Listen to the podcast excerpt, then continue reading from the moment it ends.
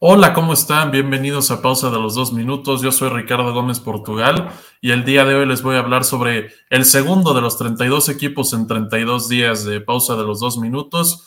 En esta ocasión les voy a hablar sobre los Tejanos de Houston, que terminaron la campaña 2022 con una marca bastante mala, tres victorias, 13 derrotas y un empate. Último lugar en la división sur de la conferencia americana. Evidentemente no llegaron a la postemporada. En agencia libre hubo algunos movimientos interesantes de parte de este equipo, muchísimas contrataciones por doquier. Por ejemplo, Robert Woods, receptor que viene de Tennessee, creo que puede ser una pieza importante para Houston. Jimmy Ward, creo que esa es la contratación más destacable de todas, un safety que viene de los 49 de San Francisco. Sheldon Rankins, tackle defensivo de los Jets de Nueva York. Otra interesante contratación fue la del ala cerrada Dalton Schultz, proveniente del mismo estado, nada más que de los Vaqueros de Dallas. Shaquille Griffin, eh, jugador que viene de la misma división, de los Jaguares de Jacksonville, puede ser un esquinero titular para los Tejanos. Devin Singletary, que sorprendentemente deja a los Bills de Buffalo, firma con Houston y probablemente vaya a ser un jugador importante para el ataque terrestre. Y finalmente Denzel Perryman, que ha sido jugador de Pro Bowl cuando estuvo en su, en su etapa con los Raiders de Las Vegas, un buen linebacker. Y bajas notables se puede destacar nada más una que yo note, que es la de Ogbonio Coronco, que es, era su liniero defensivo que más presión le ponía al mariscal de campo rival. Creo que en términos generales los Tejanos hicieron un buen trabajo en agencia libre. Hay que tomar en cuenta que no muchos jugadores pues están dispuestos a llegar a estos equipos que están en reconstrucción y quieren tomarse uno o dos años más para ser contendientes como lo son los Tejanos. A pesar de eso, añadieron muchísimas piezas pero no creo que sean de la calidad más alta. Son jugadores entre medianos y buenos, ¿no? Entonces yo creo que por eso les doy una calificación de un 9.5 en la agencia libre porque tampoco perdieron jugadores muy destacables. Ahora, donde sí se reforzaron bastante fue en el draft. Tuvieron dos selecciones de primera ronda. CJ Stroud parece que va a ser su coreback titular, este jovencito que llega de la estatal de Ohio, que promete mucho para muchos el primero o segundo mejor coreback de esta clase del draft 2023. También con la selección número 3 global, eh, tomaron a Will Anderson, este edge de Alabama que muchos consideraban como el mejor jugador defensivo y va a ser un dolor de cabeza para los corebacks. Ya en la segunda ronda, con la selección número 62, seleccionaron a Juice Scruggs, este centro de Penn State. Nathaniel Dell, también conocido como Tank Dell, receptor de Houston, fue selección de tercera ronda. Entonces, un producto local para los tejanos que puede ser tanto corredor como receptor, un, híbrido por ahí, algo parecido como los Alvin Camaras o Christian McCaffrey. Ya en la cuarta ronda seleccionaron a un subcampeón nacional, Dylan Horton, este edge de TCU. Reitero, Ogbonia Okoronko se fue a jugar con los Browns de Cleveland, entonces lo sustituyen con Dylan Horton, que probablemente sea titular. Ya en la quinta ronda, un jugador de una universidad bastante prestigiosa, como lo es Henry Toto, linebacker de Alabama. Ronda 6, pick 201, Jared Patterson, no el corredor, sino un centro de Notre Dame.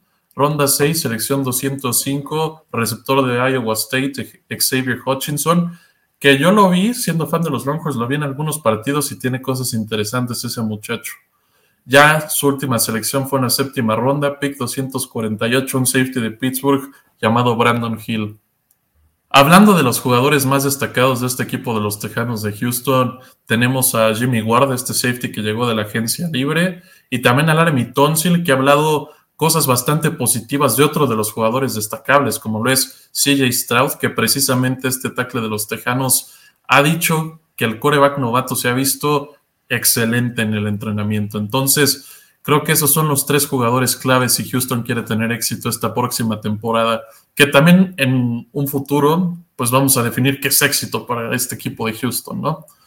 El staff de coacheo de los Tejanos de Houston, Dimico Ryans llega de los 49 de San Francisco para ser el coordinador defensivo y se trae con él a Bobby Slowick, que era el coach de corebacks allá en Santa Clara. Ahora va a ser el coordinador ofensivo de estos Tejanos y va a tener una tarea muy importante en darle la oportunidad de brillar a CJ Stroud, seleccionando las mejores jugadas posibles y poniéndolo en las mejores situaciones para que pueda destacar su talento. cosa que no va a ser sencilla dadas las carencias que tiene Houston en su roster ofensivo. Del otro lado del balón, como coordinador defensivo, está Matt Burke, pero siendo realistas, muchos pensamos que Demico Ryans puede ser el hombre que realmente dirija la batuta de esta defensiva de Houston desde el sideline. En lo que concierne a los equipos especiales, tienen a Frank Ross como su coordinador de esa unidad. Juegos clave para Houston. Obviamente los divisionales, pero van a abrir la semana 1 contra Baltimore. Y eso va a ser importante porque en ese primer partido vamos a ver muy probablemente el debut de CJ Stroud, qué es lo que puede hacer este jovencito. Y de ahí van a surgir o muchas críticas negativas, que precisamente esa palabra crítica tiene una incitación negativa, o muchos elogios para este coreback novato. Así que ese partido es sumamente importante porque también va a determinar si Stroud es mentalmente capaz de asimilar lo que significa ser un coreback de NFL. Porque si le va mal y se cae, pues es un cuate que no tiene lo suficiente. Pero si le va mal y se mantiene y sigue trabajando, pues podemos decir que por lo menos es algo así como Totago Bailoa, que a pesar de todas las veces que se ha lesionado, pues ha podido seguir el ritmo, ¿no? Y en la semana número 7 es otro duelo importante para CJ Stroud y los Tejanos porque se enfrentan al rival de CJ Stroud en esta clase de mariscales 2023, Bryce Young para los dos corebacks, creo que a lo largo de sus carreras los van a estar comparando muchísimo y el duelo directo entre ellos va a definir mucho y va a hacer mucho ruido a lo largo de esa semana número 7 de la liga.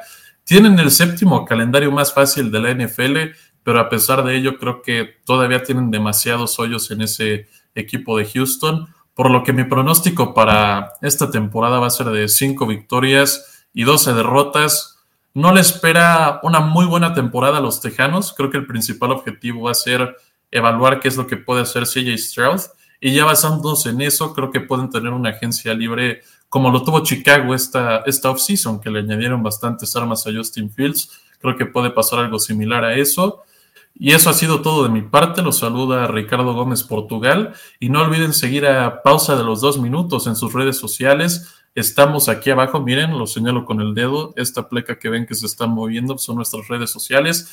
Pueden seguirnos ahí. No se olviden de también revisar el tercer equipo del 32 equipos en 32 días y también el primero que fueron los Osos de Chicago. Ahí tenemos una playlist en YouTube para que estén al tanto de todos los 32 equipos de la NFL. Denle like, comentario y compartan el video si es que les gusta el contenido.